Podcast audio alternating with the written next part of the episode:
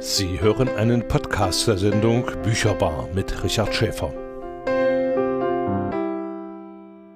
Herzlich willkommen zum Stadtgespräch hier auf Radio Frei. Und auch wenn es draußen regnet, wird die Sendung äh, hoffentlich für Sie, liebe Hörerinnen und Hörer, interessant werden. Denn ich habe einen Gast eingeladen, den ich äh, über die Medien gefunden habe. Und da hieß es, der Erfurter Autor Mario Osterland organisiert die Lesereihe in guter Nachbarschaft. Und äh, das hat mich natürlich interessiert. Und deshalb habe ich Mario Osterland eingeladen, heute in die Sendung zu kommen. Herzlich willkommen, Mario. Hallo, vielen Dank für die Einladung. Einladung. Ja, schön, dass du da bist. Und äh, eine Sendereihe oder eine Lesereihe in guter Nachbarschaft ist natürlich für jemanden wie mich, der sich mit Literatur intensiv beschäftigt, äh, eine Fundgrube. Was ist denn das für eine Lesereihe? Äh, welche Ziele hat sie? Welche Zielgruppen sollen damit erreicht werden? Und wie ist diese Reihe entstanden? Ja, also zunächst äh, ist es mir wichtig zu sagen, dass ich diese Lesereihe nicht alleine organisiere. Das ist eigentlich kaum möglich, sowas äh, zu machen, sondern wir sind ein Team aus drei Personen. Äh, Julia Haug aus Jena ist mit an Bord und Peter Neumann aus Weimar, der selber auch Autor ist und äh, auch schon einiges veröffentlicht hat. Und ja, wir machen das so zu dritt und äh, haben eigentlich ähm, ein relativ einfaches Konzept. Die äh, Veranstaltungen, die wir machen, bestehen aus drei Komponenten im Prinzip. Das ist eine relativ klassische Lesung, dann gibt es ein offenes Mikrofon und äh, als dritte Komponente haben wir immer Musiker eingeladen, die das Ganze entsprechend äh, rahmen sozusagen. Und äh, gibt es da genügend Autoren, die sich äh, für diese Reihe zur Verfügung stellen? Also wir haben kein Problem damit, Autoren zu finden, die sozusagen als unsere, ich sag mal in Anführungsstrichen, Hauptgäste da sind, weil wir die ähm, bundesweit sozusagen uns zusammensuchen nach ähm, ganz subjektiven Kriterien. Also dadurch, dass Peter und ich selber Autoren sind, ähm, ist das immer eine schöne Möglichkeit, ähm, Autoren einzuladen, die wir auch als Leser ähm, persönlich äh, gut finden, von denen wir denken, dass sie äh, mehr gehört werden sollten ähm, und so weiter. Das ist nicht so, äh, das ist nicht das Problem, dort Autoren zu finden.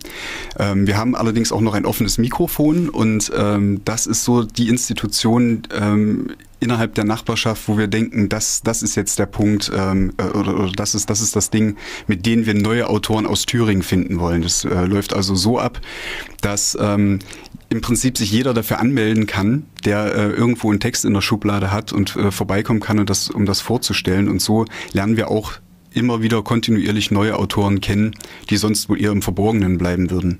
Und wird dann über diese Texte auch diskutiert oder gibt es da ein Gespräch dazu? Ähm, es gibt ein Gespräch mit dem, mit dem eingeladenen Autor, also das, ähm, weil das relativ klassisch abläuft, mhm. das bietet sich immer an. Äh, über die Sachen vom offenen Mikrofon äh, sprechen wir in der Veranstaltung nicht, aber es ist eigentlich immer so, dass man sich nach der Veranstaltung nochmal auf ein Bier irgendwo hinsetzt und ähm, möglichst versucht, den Kontakt zu halten zu diesen, zu diesen Leuten am, vom Mikrofon, ja. Nun heißt diese Lesereihe in guter Nachbarschaft. Haben junge Autoren in Thüringen eine gute Nachbarschaft? Ja, ähm, ja, würde ich prinzipiell schon sagen. Und äh, es ist aber auch so, dass wir ähm, diesen Namen seit Anfang des Jahres sehr verpflichtend äh, nehmen und versuchen, die Städte Jena, Weimar und Erfurt und natürlich auch die Autoren, die ähm, dort wohnen und schreiben, äh, besser miteinander zu vernetzen. Also ursprünglich ist diese Lesereihe in Jena äh, beheimatet gewesen oder ist sie halt immer noch. Aber ähm, Anfang des Jahres hatten wir eine Veranstaltung in Weimar in der Galerie Ikonotop. Das war sehr gut besucht, das wurde sehr gut angenommen. Ähm, dann hatten wir jetzt ein großes Sommerfest in Jena, das war also die, die zweite Stadt und ähm, im Herbst planen wir dann tatsächlich das erste Mal mit der Nachbarschaft nach Erfurt zu kommen. Und das spiegelt ja auch so das Organisatorenteam wieder. Wir sind aus den drei Städten und ähm, haben halt schnell gemerkt, dass es doch auch recht sinnvoll ist und auch ein gutes, ähm, gutes Projekt wäre, diese drei Städte auch literarisch miteinander enger zu verbinden. Das ist eine schöne Idee, finde ich. Also diese drei Städte da literarisch näher zusammenzubringen. Äh, da werden sicherlich äh, andere auch aufmerksam und an die Tür klopfen und sagen, wir möchten auch dazu kommen. Also äh, seid ihr da offen für äh, Autoren, die jetzt vielleicht äh, in ihrer Stadt, von mir aus Arnstadt oder in, in Stadt Ilm, jetzt äh, keine so Szene finden, dass die bei euch auch lesen können? Ja, natürlich, unbedingt. Also wir sagen halt immer so, die, die drei drei großen Städte, Erfurt, Weimar und Jena.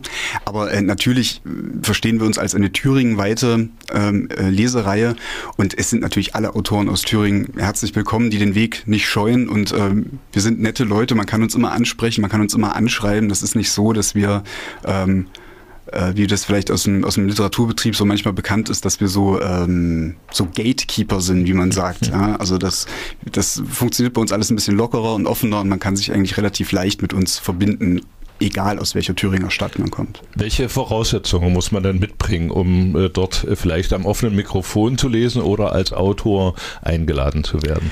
Also für das offene Mikrofon muss man im Prinzip nur die Voraussetzungen mitbringen, äh, einen, einen guten Text in der Schublade zu haben und ähm, man sollte eben Lust haben, den vorzustellen, also sich damit an, an die Öffentlichkeit zu wagen. Das ist eigentlich die Voraussetzung, dass man so eine, vielleicht auch so eine Prise Mut ähm, einfach mit, mitbringt, jetzt so mal diesen Schritt in die Öffentlichkeit zu machen und äh, vorzustellen. Und da gibt es im Prinzip eigentlich keine, also weder vom, vom Alter noch vom, vom Genre oder so, da gibt es da keine keine, keine Maßgaben sozusagen. Du hast jetzt vom Mut gesprochen, sich an die Öffentlichkeit da zu wagen. Äh, was muss man sich denn vorstellen? Wie viele Leute kommen denn zu solchen Veranstaltungen?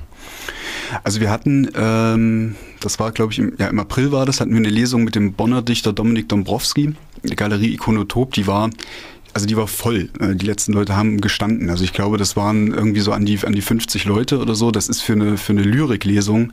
Ist das ähm, enorm. Ist das, ja. ist das eigentlich ja. enorm. Also selbst der Autor hat sich äh, doch sehr erstaunt gezeigt, meinte, das kommen ja richtig viele Leute. Und das war, ähm, äh, das, das ist halt so eine, so eine, so eine Marke, die wir ähm, in etwa immer so anpeilen und äh, wenn sich das erfüllt, ist das natürlich super. Ja. Also junge Autorinnen und Autoren, die jetzt die Sendung hören, äh, brauchen also keine Angst zu haben, jetzt vor einem vollen Stadion zu lesen. Das ist ein kleiner illustrer Kreis, äh, denke ich mal, der sich für Literatur, für Lyrik äh, interessiert und der da also auch garantiert interessierter Zuhörer ist. Also die Erfahrung haben wir auf jeden Fall gemacht, dass also wer den Weg zur Nachbarschaft findet, der ähm, ist da, ist da ähm, aufmerksam und offen äh, bei der Sache und geht meistens auch ähm, sehr zufrieden dort wieder nach Hause. Mario, wie kann man denn jetzt als äh, Außenstehender sich über die Themen in äh, der Lesereihe in guter Nachbarschaft informieren? Gibt es da eine Internetseite, gibt es da eine Plattform, äh, wo entsprechende Informationen bereitstehen? Genau, wir haben äh, eine ganz neue Website gemacht, die heißt äh, www.inguternachbarschaft.com und äh, wir sind auch sehr aktiv auf Facebook. Ähm, da dokumentieren wir eigentlich ähm, so ziemlich lückenlos alles, was wir machen. Wir verlinken und vernetzen auch sehr viel. Das haben wir uns ja so zur Aufgabe gemacht. Ähm, verlinken und vernetzen sehr viele befreundete Projekte. Ähm, ob das die Jungs vom Literaturfestival in Erfurt hier sind oder ähm, dann gibt es eine, eine neue Radiosendung Blaubart und Ginster. Das mache ich zusammen mit dem Ralf Schönfelder im OKJ und das ist dann nochmal so ein neues Feld. Also da kann man uns auf Facebook und äh, in, im Internet kann man uns finden und wir sind immer gern bereit, wenn sich da Leute melden, die vielleicht auch ein Projekt haben, mit, was mit Literatur zu tun hat, die wir vielleicht so ein bisschen so ins Netzwerk holen können sozusagen. Ähm, Genau, da sind wir eigentlich ganz dankbar drum. Und äh, da gibt es sicherlich auch äh, keine Altersbegrenzung. Da können sich also auch Schüler äh, Klasse 10 oder äh, Gymnasium können sich an diesen Sachen beteiligen. Alle, alle, prinzipiell alle. Also es gibt halt immer so dieses, äh, dieses Label junge Literatur äh, für Thüringen oder auch so bundesweit hat man das oft, dass man so dieses, dass es dieses Label junge Literatur gibt. Aber ähm, ich mag diese Bezeichnung eigentlich nicht. Wir bewegen uns eigentlich eher in so einem Kreis, wo man von Independent-Literatur sprechen müsste oder von unabhängiger Literatur. Ähm, und da sind die, die Altersgrenze, die gibt's im Prinzip nicht. Also worum es geht, ist eigentlich, dass man einen guten Text dabei hat und Interesse an Literatur mitbringt. Ja und äh, die Idee quasi mit einbringt, dass man da mit äh, guter Literatur die Leute unterhalten will. Also nicht mit der Erwartung reingehen, ich gehe dorthin und bin am nächsten Tag ein berühmter Schriftsteller oder habe diese und jene Kontakte und kann mein Buch rausbringen. Nein, also man, also natürlich sollte irgendwie alle Kunst immer, äh, egal auf welchem Niveau sie sich abspielt, auch äh, unterhaltend sein. Ähm, kein Leser, kein Betrachter von Kunst oder so möchte gern gelangweilt werden. Das ist schon mal die, die eine Sache. Und dann äh, wird man bei uns wahrscheinlich über Nacht nicht zum Star, aber wir bieten, glaube ich, ein ganz gutes ähm, Experimentierfeld, überhaupt erstmal so mit den Strukturen, äh, wie funktioniert eine Lesung, äh, und dergleichen so in Berührung zu kommen. Und das ist, ähm, glaube ich, also gerade so die Sache offenes Mikrofon ist, glaube ich, wirklich ähm, könnte auch ein guter Startpunkt sein für Autoren, überhaupt auch erstmal herauszufinden, ob das etwas für einen ist, äh, tatsächlich vor Publikum zu lesen. Das ja, das ist natürlich ein, ein Riesenproblem eigentlich, ja. ne? ans Mikro zu treten und dann äh, versagt mir die Stimme oder wie bin ich darauf vorbereitet oder wie kann ich mich darauf vorbereiten, dass die Stimme nicht versagt. Jetzt bist du ja in, in dieser äh, Szene äh, sicherlich ganz gut aktiv. Äh, wie viele Hörer, wie viele Autorinnen und Autoren im jugendlichen Alter gibt es denn schätzungsweise in Thüringen? Oh, das ist eine schwierige Frage, weil ich tatsächlich nicht Buch führe oder eine, oder eine Datenbank habe oder sowas äh, dergleichen. Aber ähm, es, es gibt schon so, gerade so um Jena und Weimar und so, hat sich jetzt schon so, ein, so, ein, so ein Kernkreis gebildet sozusagen, der so äh, mit, mit Peter und mir regelmäßig in Kontakt steht. Das sind schon so 10, 12 vielleicht sogar 15 Autoren, die also auch tatsächlich es dahingehend ernst meinen, dass sie regelmäßig schreiben und auch äh, schauen, dass sie irgendwie in Zeitschriften, Anthologien und so weiter veröffentlichen können. Und ähm, prinzipiell haben wir erstmal die Erfahrung gemacht, es gibt wesentlich mehr junge Autoren in Thüringen, als man so gemeinhin denkt. Und ähm, wir hoffen natürlich, dass das halt immer mehr werden und dass sich das Netzwerk so ausweitet. Ja. Nun seid ihr ja selbst äh, Autorinnen und Autoren, die das, äh, die in guter Nachbarschaft organisieren. Äh, fühlt ihr euch denn in Thüringen von der Politik oder auch von der Kulturpolitik oder auch von anderen Schriftstellern als junge Autorinnen und Autoren äh, ausreichend gefördert und gefordert? Also die, äh, die Leserei in guter Nachbarschaft ähm, ist ein Projekt der Literarischen Gesellschaft Thüringen in Weimar. Mhm. Und darüber sind wir sehr, sehr froh, weil wir äh, von der Gesellschaft und äh, von der Geschäftsführerin Sigrun Lüdde wirklich alle, alle mögliche und nötige Unterstützung äh, bekommen und so diese generelle Infrastruktur, was äh, Fördermaßnahmen, Förderanträge und so weiter angeht, ähm, von denen auch bekommen. Und äh, wir sind, äh, also das, das Projekt ist gefördert von der Thüringer Staatskanzlei zum Beispiel, von der Sparkassenstiftung äh, in Jena, äh, und dann immer so projektbezogen beantragen wir immer noch andere Fördermittel und das funktioniert eigentlich ganz gut, aber am Ende könnte man natürlich immer noch mal ein paar Euro äh, mehr haben. Also das ist schon so, dass wir uns das auch zusammen glauben müssen. So. Das ist sicherlich überall so, aber ihr fühlt euch als äh, Autoren nicht alleingelassen. Naja, die, prinzipiell ist es so, dass man, dass man relativ oder nee, dass man wesentlich mehr ähm, machen kann, als man so gemeinhin denkt. Man muss halt so den langen Atem haben für Förderanträge und Institutionen auch immer wieder vielleicht so ein bisschen nerven und nochmal eine E-Mail schreiben und nochmal anrufen und so. Das ist ähm, es, es, funktio es funktioniert schon. Also ich bin halt einfach nicht so der Typ, der, der da gern drüber jammert. Also natürlich könnte das irgendwie mehr sein und hm. besser organisiert und so, aber wo ein Wille ist, ist auch ein Weg. Also das ist halt so, also wir sind ja auch mit einem gehörigen Idealismus bei der Sache und der treibt uns da schon voran.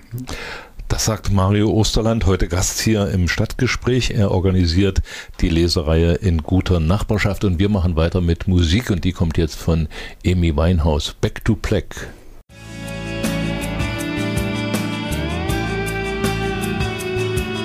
Bücherbar die Sendung für Autoren aus Thüringen und Umgebung mit Richard Schäfer. Immer am ersten Sonntag im Monat von 19 bis 20 Uhr auf Radio Frei, dem Bürgerradio für Erfurt auf UKW 96,2 MHz.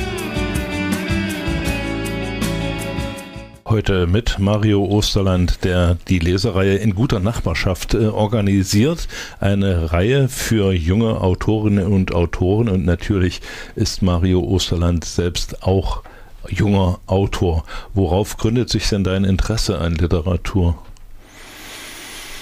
Mm, das ist wirklich eine gute, aber auch schwierige Frage, weil das so einfach, glaube ich, gar nicht zu beantworten ich auch lange ist. Dran gefeilt. Ja, ähm, deshalb nicht einfach zu beantworten, weil es einfach schon über die Jahre so selbstverständlich für mich geworden ist, sich mit Literatur auseinanderzusetzen. Aber ich glaube, das hat tatsächlich irgendwie dann mal als Teenager angefangen, dass ich äh, mir, mir so gefragt habe, was ist eigentlich, wie funktioniert eigentlich so die Welt, wie, wie, was gibt es so eigentlich noch für andere Lebensläufe außer dem meinen eigenen und so weiter. Und äh, ich dann ziemlich, ziemlich schnell so Interesse daran gefunden habe, an ganz einfach an erzählten Geschichten und äh, mich äh, literarische Figuren immer äh, sehr interessiert haben, wie die so einfach so durch die Welt stapfen, wie die so ihre Probleme lösen, was die so erleben. Das fand ich immer ähm, teilweise auch wesentlich aufregender als das, was mir halt so selber passiert ist oder was so um mich rum passiert ist. Und welche Rolle spielen denn in diesem Zusammenhang Elternhaus und Schule? Ähm, also in meinem Elternhaus, ich komme aus einer ziemlich klassischen Handwerkerfamilie, muss ich sagen. Also ich bin ja auch also einer der ersten, der Abitur gemacht hat in meiner Familie und da war eigentlich so, Literatur hat da jetzt nicht so einen riesen Stellenwert gespielt. Meine, meine Mutter ähm, ist so, die hatte in ihrer, in ihrer äh, Kindheit immer Deutsch als Lieblingsfach und sie ist auch so die, die einzige Leserin in unserer Familie, von der ich weiß, dass sie wirklich pausenlos liest. Also ein Buch nach dem anderen. So. Das ist äh, aber fast schon äh, fast schon alles oder eigentlich so der Haupteinfluss vielleicht, warum ich so mit Büchern in Kontakt bekomme oder wo ich es her habe, sozusagen. Wichtige, ja. Wichtiger Teil der Gene muss also daher stammen. Ja, also die literarische Seite, hm. wenn dann auf jeden Fall von meiner Mutter, ja. Mhm. Und äh, hat man in der Schule oder bist du in der Schule selbst auch auf die Idee gekommen, äh, Aufsätze gern zu schreiben oder Gedichte schon gern zu schreiben? Ähm, naja, das konnte ich halt einfach, also um es jetzt mal vorsichtig zu sagen, also im, während ich halt für bei Mathe und Physik eigentlich ähm, schon schon früh äh, so an meine Grenzen gestoßen bin und da einfach äh, auch wenn wenn es mich prinzipiell interessiert hat, einfach das mathematische Verständnis äh, nicht aufbringen konnte oder einfach nicht hatte sozusagen, ähm, war das einfach so, dass das äh, Deutsch und Geschichte, Ethik, Sozialkunde, ne, diese ganzen klassischen geisteswissenschaftlichen Sachen und so weiter, das hat mir einfach früh gelegen. Und äh, wenn es einem liegt, dann ist es, glaube ich, auch wirklich leichter, so einen nachhaltigen Spaß daran zu entwickeln. War das jetzt äh, familiär ein Bruch, äh, da aus der Handwerkertradition auszubrechen? Ähm, wenn ich das so mit den Lebensläufen meiner Familie vergleiche, schon. Ähm, aber da gab es aber nie Probleme. Also ähm, das ist halt so, ähm, ich glaube, lange Zeit haben meine Eltern erstmal nicht so richtig verstanden, was ich eigentlich studiere oder was ich eigentlich so mache und so weiter. Aber ähm, die haben mich wirklich ausgestattet mit, mit äh, allen Voraussetzungen, die man so ähm, ähm, braucht, um so seinen eigenen Weg zu gehen. Und die sehen, dass es mir gut geht, dass ich, dass ich glücklich bin, dass ich das, was ich mache, gern mache und das akzeptieren sie voll und ganz. Und dafür bin ich wirklich sehr dankbar. Also da gab es nicht keine Probleme. keine so. Probleme, dass man jetzt unbedingt das Handwerk äh, fortsetzen muss. Ja, ich glaube, die haben, meine Eltern haben relativ früh, glaube ich, einfach gemerkt, dass mir das ähm, nicht, nicht liegt. Also nicht, dass ich jetzt handwerklich mhm. total unbegabt bin, aber die haben, glaube ich, früh gemerkt, dass ähm, so, so ein klassischer Handwerksberuf einfach so nicht das ist, womit ich auf Dauer glücklich werde. Und ähm, wie gesagt, also von daher bin ich wirklich sehr dankbar dafür, dass meine Eltern da ähm, relativ früh gesagt haben, mach deinen Weg, äh, wenn es dich glücklich macht oder, oder, wenn du glücklich bist, dann, dann sind wir es auch. Und das, dann legen wir dir keine Steine in den ja, Weg. Das war also die liberalste Haltung, die ich mir, die man sich erhoffen und erwünschen kann. Ja. An welcher Stelle hast du dann gemerkt, dass du also außer der familiären Förderung im Bereich Literatur vielleicht auch äh, von der Schule oder von anderen gefördert worden bist? Also ich ähm, hatte erst den, den Realschulabschluss hier in Thüringen gemacht und bin dann aufs Gymnasium gewechselt. Und dort ähm, äh, gab es damals noch dieses Prinzip nach Leistungskurs und Grundkurs und so weiter. Und das war natürlich klar für mich, dass ich den Deutsch-Leistungskurs ähm, belegen muss sozusagen und äh, hatte da eine wahnsinnig engagierte, ähm, gute Deutschlehrerin, die ähm, auch sehr früh schon so kreative Schreibenübungen und so weiter mit in den Unterricht eingebunden hat und so. Und das hat mich dann schon ziemlich ermutigt, dann immer auch weiterzumachen und weiterzuschreiben, äh, an Texten zu feilen, über Texte nachzudenken, wie kann es funktionieren, wie kann es besser sein und so weiter und so fort. Das war sehr wichtig. Und dann haben sich auch so, so erste so kleine Erfolge gezeigt, dass man mal irgendwie ein Gedicht zu einer Zeitschrift geschickt hat und es wurde ähm, veröffentlicht und so weiter, ja. Nun, wenn man in der Literaturwelt so aufwächst, dann orientiert man sich ja auch an dem, was die Literatur bietet. Gab es für dich da äh, in der Schriftsteller, äh, im Schriftstellerbereich äh, Vorbilder, an denen du dich orientiert hast? Ja, also ich denke, so ein paar Vorbilder, gerade so zu Beginn des Schreibens, die hat, glaube ich, jeder. Ähm, also durch irgendwas muss man ja angefixt werden, sozusagen.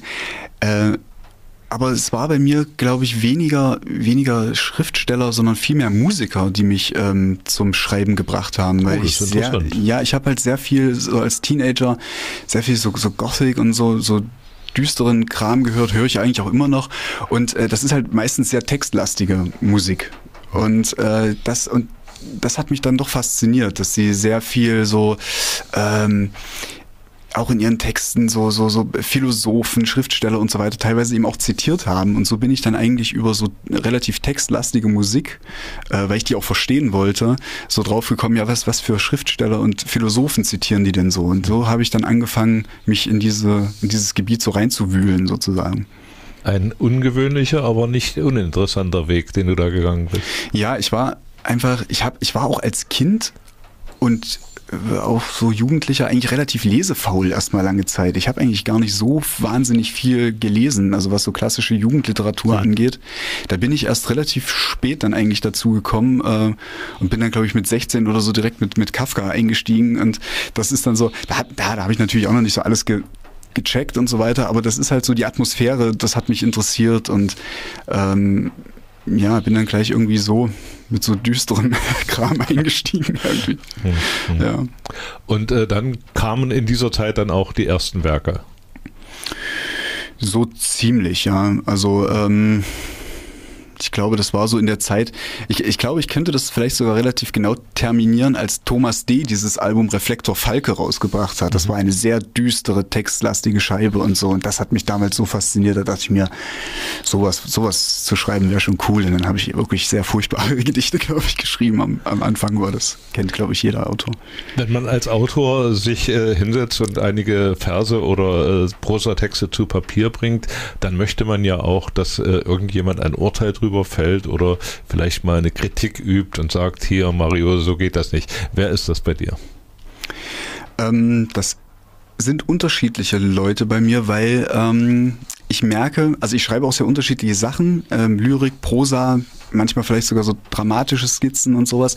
Und äh, ich habe das große Glück, mit einigen Autoren wirklich, ähm, wirklich befreundet zu sein, ähm, also über das, das Kollegiale hinaus. Und dann weiß ich schon in etwa, welcher Autor mir dazu äh, am ehesten äh, wirklich einen guten, ehrlichen Ratschlag geben kann. Und äh, natürlich, wenn es um die Lyrik geht, äh, mit, mit Peter Neumann habe ich ja den, den Lyriker sozusagen im Team der Nachbarschaft und so. Und wir zeigen uns dann gegenseitig schon auch unsere Manuskripte. Und das ist ähm, sehr ehrlich, sehr konstruktiv und da äh, es funktioniert also nicht nach diesem Prinzip, nennst du mich äh, Schiller, nenne ich dich Goethe. Das ist, das kommt, so kommt man nicht weiter. Das, ja. das ist richtig. Also da muss schon äh, eine gewisse Vertrauensbasis auch da sein und Unbedingt, Ehrli ja. Ehrlichkeit, ja, wo man also auch mal sagen kann, hier, äh, lass das, das wird nichts oder ja. so, ja. Und auch den Mut haben, dann mal wegzuschmeißen. Okay, äh, Mario, das erstmal äh, so zum Einstieg zum Autor Mario Osterland und was er zu Papier gebracht hat, das hören wir uns an nach der nächsten Musik und die heißt Oscar Isaac und Markus Ma von Markus Mumford. Genau, das ist ähm, der, der Titeltrack aus dem Film Inside Llewyn Davis. Das viel Spaß. Den Podcast zur Sendung Bücherbar finden Sie unter www.gw-thüringen.de oder www.podcast.de. Mario Osterland, junger Autor hier aus Thüringen, wird uns jetzt einige seiner Werke vorstellen. Mario, bitte, das Mikrofon gehört dir. Ja, danke schön. Ähm, ich habe mir überlegt, ich ähm, lese drei verschiedene Texte vor, die auch ähm, jeweils aus äh, unterschiedlichen Projekten stammen. Zwei kürzere und dann ein längeres. Sprich. Sprichwörtlich wir waren früher oft voller als jene Granate, aus deren Hülse der Vater eine Kanne nach dem Kriege formte. Das beulige Blech kühlte den heißen Schnaps darin, ging uns die Kehlen rauf und runter von der Bierbank, zogen wir als Könige verkleidet um die Häuser, soffen uns um Gold und Krone, bis morgens die Mutter mustern fragte, sprich, Dass der Mond mit den regelmäßigen Fluten in Zusammenhang stand, erklärte den besonders aggressiven Kater, der uns monatlich heimsuchte. Wie in der ewigen Nacht, als wir ein Heim suchten, in der örtlichen Sparkasse. Bei 28 leeren Blatt Papier die Plünderung des Kontoauszugsdruckers abbrachen. Unser Scheitern einsahen, als sie später die Überwachungsbänder in die Kirmespredigt schnitten und beschlossen, Lippen, lippensynchron mit den Worten der Gemeinde, das muss, das muss enden, die Nacht. German Gothic. Wäre ich nur liegen geblieben, hängen auf diesem Trip, wäre ich gestrandet, wäre all das vielleicht versandet oder ausgewaschen, ausgerieben worden wie Augen, einmal geschlossene, wieder geöffnet, ungläubig, wieder und wieder. Wäre alles beim Alten, so alt wie die Straße unter meinen Füßen, bei Ausbruch der Dunkelheit aus meinem Wagen. Die dicken Schatten flossen aus dem Tank um meine Knöchel herum und Grant Wood lachte. Als er mir seinen Vater vorstellte, vor hundert Jahren ausgewandert, Oberlausitz, Sächsische Schweiz, Thüringer Wald, von mir aus auch vom Küffhäuser, über den Atlantik gesegelt, mit kaum mehr als vier Fremdworten auf Tasche. Economic, Gold, Migrant, Rush. Doch ohne Sorge, ohne Sorge. Nur die Tochter sah sich besorgt nach Zeugen um. Zeugen sind hierzulande nicht gern gesehen. Fast jeder schleppt eine Vergangenheit mit sich. Die Tochter hatte auch mal rüber gemacht und folgte später dem Retro-Trend, bloß zurück, heim in die Heimat, Oberlausitz, sächsische Schweiz, Thüringer Wald, aber bloß nicht in den Küffhäuser. Und Grant Wood lachte. Als der Vater die Mistgabel vor Schreck fallen ließ, die Tochter nervöse Blicke auf meine Schulter warf, Schatten wie Teer, und ich ein Streichholz anriss, wie man ein Gedicht schreibt, mit dem Kopf auf der Reibefläche, kurz zögern und dann eine Fließbewegung aufnehmen, um das ganze verdammte Grasland in eine Fackel zu verwandeln. Ein Leuchtfeuer für Generationen, das mahnt. Ein Haus, weit und breit, ist schlimmer als kein Haus in dieser Gegend, ist schlimmer als an Durst zu sterben. Ein Haus in dieser Gegend ist die kleinste Zelle einer winzigen Welt, in der nichts Platz hat außer eine Jahrzehnte, Jahrhunderte alte Tradition aus Faustrecht und Angst. Bücherbar. Was Thüringen liest, hört und schreibt.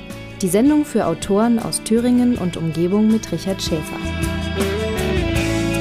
Gast im Studio ist heute Mario Osterland. Wir haben jetzt drei äh, deiner äh, Gedichte oder deiner Werke gehört.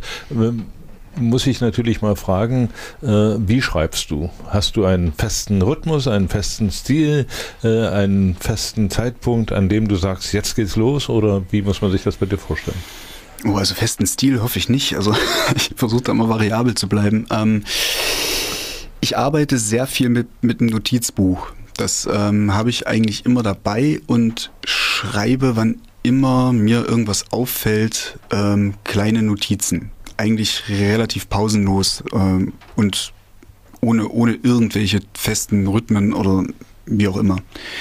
Und ähm, das mache ich immer so lange, bis ich dann irgendwann mal merke, naja, es hat sich wieder was angesammelt, so an Notizen und dann, dann setze ich mich tatsächlich wirklich fest und konzentriert an den Schreibtisch und versuche eben, also sichte dieses Material, was sich da anhäuft und guck mal, was, was man verwenden kann, ob sich aus irgendetwas vielleicht etwas anderes ergibt und so weiter. Also es ist so eine Kombination aus so freiem Herumgekritzel und dann tatsächlich einer konzentrierten Textarbeit, ja. Äh, die Beschäftigung mit Literatur hat dich aber irgendwann dazu geführt, Germanistik zu studieren ja, dazu geführt. Das war für mich die logische Konsequenz sozusagen. Also ähm, ich mir war eigentlich relativ schnell klar, als ich so im Deutsch-Leistungskurs mich wohlgefühlt habe, dass äh, ich da immer mehr erfahren möchte äh, über, über Literatur und ähm, da hat sich die Frage eigentlich gar nicht gestellt. Also ich glaube, ich habe mich auch tatsächlich nur auf Germanistik und äh, so literaturwissenschaftliche Studiengänge damals beworben und dann hat es mich eben nach Leipzig an die Uni verschlagen und dann ja, das war, ich habe da nie groß drüber nachgedacht. Das war für mich so eine Art logische Konsequenz einfach. Ja. Und dann steht aber in deiner Vita auch drin Germanistik, Kunstgeschichte, was ich ja für logisch halte, aber Komparatistik. Mhm. Was ist das? Ja, Komparatistik ähm, ist, ist der kurze Name für, ein, für einen langen Studiengangsnamen, den man dann, dann doch immer wieder erklären muss. Nämlich, das ist einfach die allgemeine und vergleichende Literaturwissenschaft.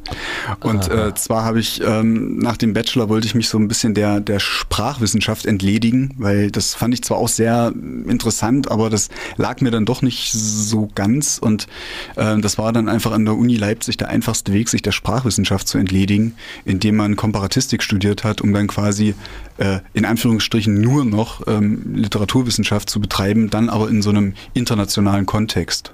Ja. Was ja sicherlich äh, nicht uninteressant ist. Ähm, so vergleichbar. Ich sag mal so, ja, das ist, das ist interessant. Also es hat mir auf jeden Fall für meine Lesebiografie hat mir dieses Komparatistikstudium äh, eine Menge gebracht als Wissenschaft äh, bin ich mittlerweile ziemlich skeptisch gegenüber der Komparatistik geworden, weil ich eigentlich finde, dass es eher eine Methode ist als eine Wissenschaft.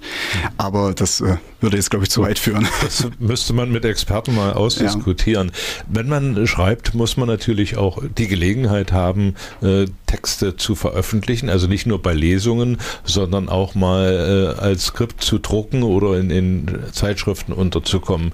Wie, äh, welche Erfahrungen hast du da gemacht und wo sind deine Werke zu finden?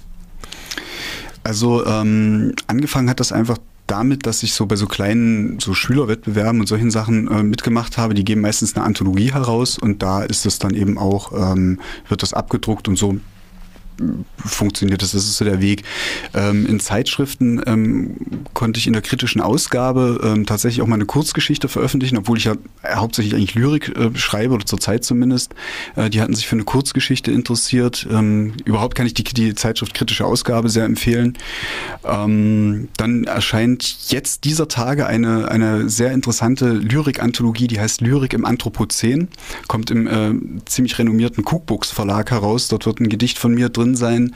Ähm, genau, also das, das läppert sich irgendwie so zusammen, sage ich mal. Mhm. Äh, okay, nun äh, muss man äh, also äh, suchen nach Verlagen, um auch äh, da anzukommen, was nicht so einfach ist. Hat man es als Lyriker in der Schriftstellerei schwerer als äh, die Dramatiker oder andere? Nein, man hat es nicht schwieriger in dem Sinne, dass die man, man muss halt genauso schreiben und muss genauso auf Verlagssuche gehen wie jeder andere auch. Ähm, es ist nur so, dass die Lyrikszene sich äh, in den letzten, so ich würde mal sagen 15 Jahren oder so, also vor allem in den letzten 15 Jahren ähm, sehr stark selbst organisiert hat, ähm, weil sie einfach gemerkt hat, dass sie, dass das so im großen Literaturbetrieb ähm, einfach schlecht funktioniert. Also, da geht sie unter. Ja, es, es ist nicht mehr, nicht mehr viele große Verlage haben ein Lyrikprogramm. Ähm, und wenn dann eben nur von ihren ohnehin schon etablierten Autoren. Und so kamen eben solche Verlage wie eben Cookbooks, äh, die jetzt in Berlin sitzen oder, oder der Poetenladen in Leipzig und so weiter.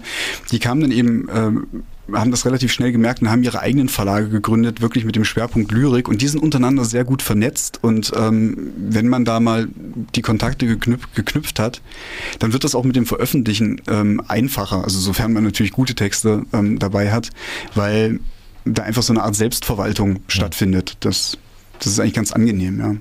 Im Prinzip ist es ja so, dass jeder Verlag so auch seine Verlagsideen, seine Verlagsziele hat. Das kommt noch Und dazu. Ja. Wenn man da mit äh, Lyrik nicht äh, auf dem äh, Level ist, dann wird man da nicht angenommen. Ne? Ja, man muss sich vor allen Dingen auch überlegen, also was für eine Art Lyrik schreibe ich und ja. ähm, in welchen Verlag passt das.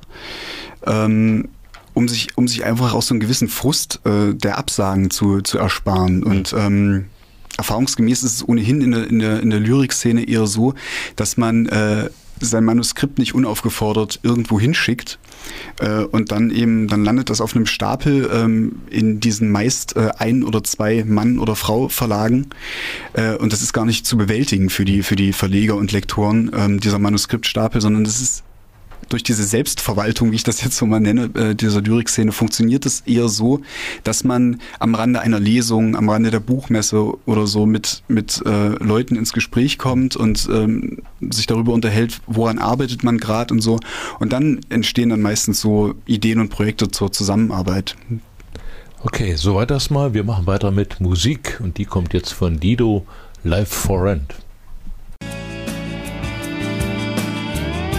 Bücherbar. Was Thüringen liest, hört und schreibt. Die Sendung für Autoren aus Thüringen und Umgebung mit Richard Schäfer. Gast im Studio ist heute Mario Osterland, Autor und Mitorganisator der Lesereihe in guter Nachbarschaft. Und äh, wir haben uns über Lyrik jetzt verständigt. Du hast auch noch eine kleine Veröffentlichung mitgebracht, die wir den Hörern vielleicht noch vorstellen sollten. Ähm, ja, unbedingt. Also ich äh, wollte ähm, natürlich nicht die Parasitenpresse aus, aus Köln vergessen. Ähm, der Verlag, der mein Debüt ermöglicht hat, ähm, es, es, heißt In Paris. Es ist ein, ein kleiner Zyklus aus ähm, elf Prosa-Gedichten. Ähm, und das ist eigentlich so ein gutes Beispiel dafür, wie eben so ähm, gerade der Beginn so in der Lyrikszene ähm, oftmals funktioniert oder funktionieren kann, weil ich ähm, diese Gedichte sozusagen so ein bisschen schon in der Schublade hatte und dann ähm, auf den Verleger Adrian Kasnitz in, in Köln aufmerksam geworden bin, der selber auch Lyriker ist und so eine äh, gewisse frankophile Ader auch besitzt. Und dann ähm, habe ich ihm das so geschickt und wäre das nicht was für die, für die Parasitenpresse, weil die halt so diese, diese Heftform rausgeben. Also dieses kleine geheftete Format mit 14 Seiten ist für elf Texte eigentlich perfekt. Ne? So noch eine Autorenbiografie dazu. Schönes kleines Format, ähm, kostet nicht die Welt und das ist so, so Lyrik für die Tasche und da kann man, man kann einerseits als Autor ähm, da relativ, ähm, also ohne eine allzu große Fallhöhe, würde ich mal sagen, ähm, ähm, veröffentlichen. Ganz einfach, weil man nicht gleich so, so ein Band von 80 Seiten ähm, raushaut, sage ich mal. Und auf der anderen Seite ist das halt auch für die Leser so zum, zum Anteasern, glaube ich, ganz gut, um erstmal so einen Autor kennenzulernen, um so einen ersten Eindruck zu bekommen und äh, eben auch nicht gleich so mit einem äh, wie man, wie man oft so in der, in der Szene sagt, mit so einem Lyrikziegel konfrontiert zu werden. Äh, das ist vielleicht nochmal ein Stichwort. Du hast dich also für Lyrik entschieden und äh, für Prosatexte. Äh, das ist aber, wenn ich dich jetzt in der Sendung richtig verstanden habe, ist das jetzt nicht die Festschreibung fürs Leben. Das kann also auch irgendwann sich nochmal ändern in Romanschriftsteller oder ähnliches.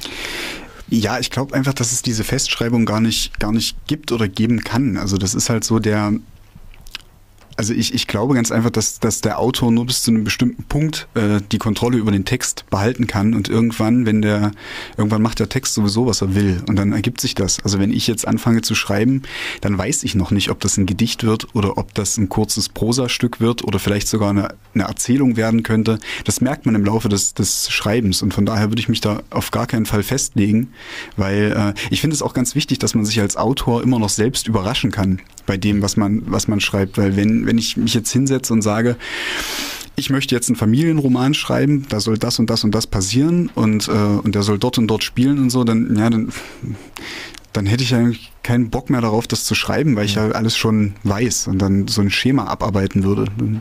Also du möchtest dich da selbst nicht festlegen oder auch festlegen Auf lassen oder in Fall. irgendeine Nische schieben. Na, das ist jetzt der und der. Und äh, wird es vielleicht mal äh, ein Drehbuch geben oder ein Kriminalroman? Äh, Dreh, ja, Drehbuch könnte schon sein. Also wenn wenn, wenn die Dialoge kommen, sage ich mal, also habe ich jetzt noch nicht so drüber nachgedacht, mhm. über so dramatische Formen. Ich habe da, man experimentiert so ein bisschen rum, aber das ist eigentlich nicht irgendwie nennenswert, dass ich jetzt an, an Drehbüchern oder sowas schreibe. Und ähm, na, Krimi, Krimi kann immer passieren. Also wenn irgendwie in einem Gedicht ein, Mord passiert oder irgendwie sowas, dann kann man ja schon, kann man ja schon fast irgendwie vom, vom Krimi sprechen oder so. Also das, ähm, das ist ja dann wieder so die weg von der Gattungsfrage hin zur Genrefrage. Und da, ja, wenn es gut gemacht ist, irgendwie ist ja auch spannend sowas. Hast du, also äh, für Lyrik, also wer würde mir jetzt so gehen, für Lyrik hat man ja nicht immer ähm, die Idee oder äh, die Situation. Also Lyrik bedarf, bedarf, ja auch bestimmter räumlicher und zeitlicher Komponenten, äh, die jetzt sagen oder die einen beeinflussen, zu sagen, jetzt schreibe ich ein Gedicht. Wie ist das bei dir? Ich glaube, das hat so mit, mit Räumlichkeit und, und was du jetzt alles angesprochen hast, glaube ich, gar nicht so viel zu tun. Ich glaube, das hat eher was mit Sprache zu tun. Also man, man, man merkt, ähm, für äh, ob man für das, was man, was man sagen will, die richtige Sprache hat und ob diese Sprache eher poetisch oder eher prosaisch ist. Also das ist jetzt ganz vereinfacht gesprochen und, und so runtergebrochen. Und dann, das, das merkt man einfach anhand der, der sprachlichen Beschaffenheit, ähm, ob sich das eher als Lyrik oder als Prosa eignet. Okay, wir machen jetzt noch eine kleine Musik und dann lassen wir uns noch mal den Hörern äh, vielleicht noch ein paar Proben aus der Feder von Mario Osterland ja, gern. Äh, anhören.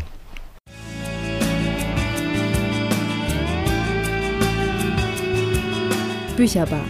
Die Sendung für Autoren aus Thüringen und Umgebung mit Richard Schäfer. Immer am ersten Sonntag im Monat von 19 bis 20 Uhr auf Radio Frei, dem Bürgerradio für Erfurt auf UKW 96,2 MHz.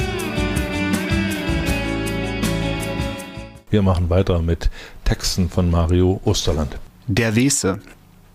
Seit Tagen nur Staub in feinster Auflösung und kein Wasser.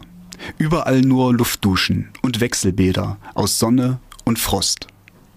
Das ist eine andere Welt, in die wir eintauchen, um zu sehen, wie zum ersten Mal die Fossilien in Echtzeit verbrennen und Nachfahren von Archaeopteryx sich wärmen. An diesem menschengemachten Rand, hinter dem wohl so etwas wie Ewiges liegt. Wenn es so etwas gibt, haben wir hier nichts zu suchen. Zum Beweis ziehen die Schwärme die Kreise über uns enger. Am Grund bleiben wir, staunendes Sediment. Der geheime Ehrgeiz der menschlichen Geschwindigkeit ist die Dephysikation, um schließlich in die Metaphysik zu münden. Saint-Paul Roux. Ihr werdet nicht sehen, wie schnell wir sind. Nur ein Windstoß reißt eure Köpfe der ahnbaren Richtung nach. Auf der Bremse standen wir lang genug, suchten uns in der Natur und fanden faulige Rehe an ausgeleckten Kanistern krepiert horchten noch einmal genauer auf das Autobahnrauschen, die himmlischen Starts auf überholungsbedürftigen Pisten. Also brachen wir durch die überwucherte Mauer, scherten aus und begossen das Glück, das in langen Schlieren an uns vorbeizog. Vielen Dank für diese Texte und vielen Dank auch für die Informationen zur äh, guten Nachbarschaft für Autoren und natürlich auch zu den ganzen Informationen, die du als Autor jetzt den Hörerinnen und Hörern dargeboten hast. Danke fürs Erscheinen und danke, dass ich hier sein durfte. Bitte gerne, gerne auch wieder, wenn was Neues aus der Feder von Mario Osterland äh, kommt. Und ich verabschiede mich von Ihnen. Bis zum nächsten Mal. Tschüss, sagt Richard Schäfer.